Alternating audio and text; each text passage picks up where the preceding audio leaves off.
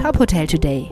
Die Nachrichten des Tages für die Hotellerie von tophotel.de. Mit Maximilian Hermannsdörfer.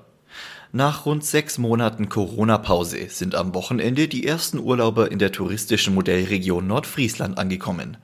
Unter strengen Auflagen wird der Tourismus wieder hochgefahren. Alles unter dem Vorbehalt, dass die Infektionen nicht stark zunehmen. Um das zu verhindern, müssen sich Urlauber alle 48 Stunden testen lassen. Das Projekt läuft vorerst bis zum 31. Mai. Schleswig-Holsteins Ministerpräsident Daniel Günther fordert eine schnelle Regelung für Hotelöffnungen in ganz Deutschland.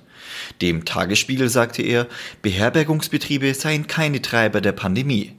Er hält Urlaub mit Impf- und Testnachweisen für möglich. Vollständig geimpfte und Covid-19 Genesene können sich wohl bald auf bundesweite Erleichterungen freuen. Am heutigen Montag tagt das Corona-Kabinett und wird sich mit einer entsprechenden Verordnung befassen. In einem Entwurf heißt es, dass vollständig geimpfte und genesene Personen ohne vorherige Testung zum Beispiel Ladengeschäfte betreten oder Dienstleistungen von Friseuren in Anspruch nehmen dürfen. Auch die lokalen Ausgangsbeschränkungen könnten wegfallen. Die Verordnung könnte noch in dieser Woche die Zustimmung von Bundestag und Bundesrat erhalten. Trotz Corona-Pandemie plant mehr als die Hälfte der Deutschen in den kommenden sechs Monaten zu verreisen. Das ergab eine Umfrage des Online-Portals Skyscanner. Demnach nimmt der Trend zu Fern- und Städtereisen in diesem Jahr ab. Gefragt seien vor allem Warmwasserziele in Europa mit Griechenland als Spitzenreiter. Dahinter folgen Italien, Madeira und die Kanarischen Inseln.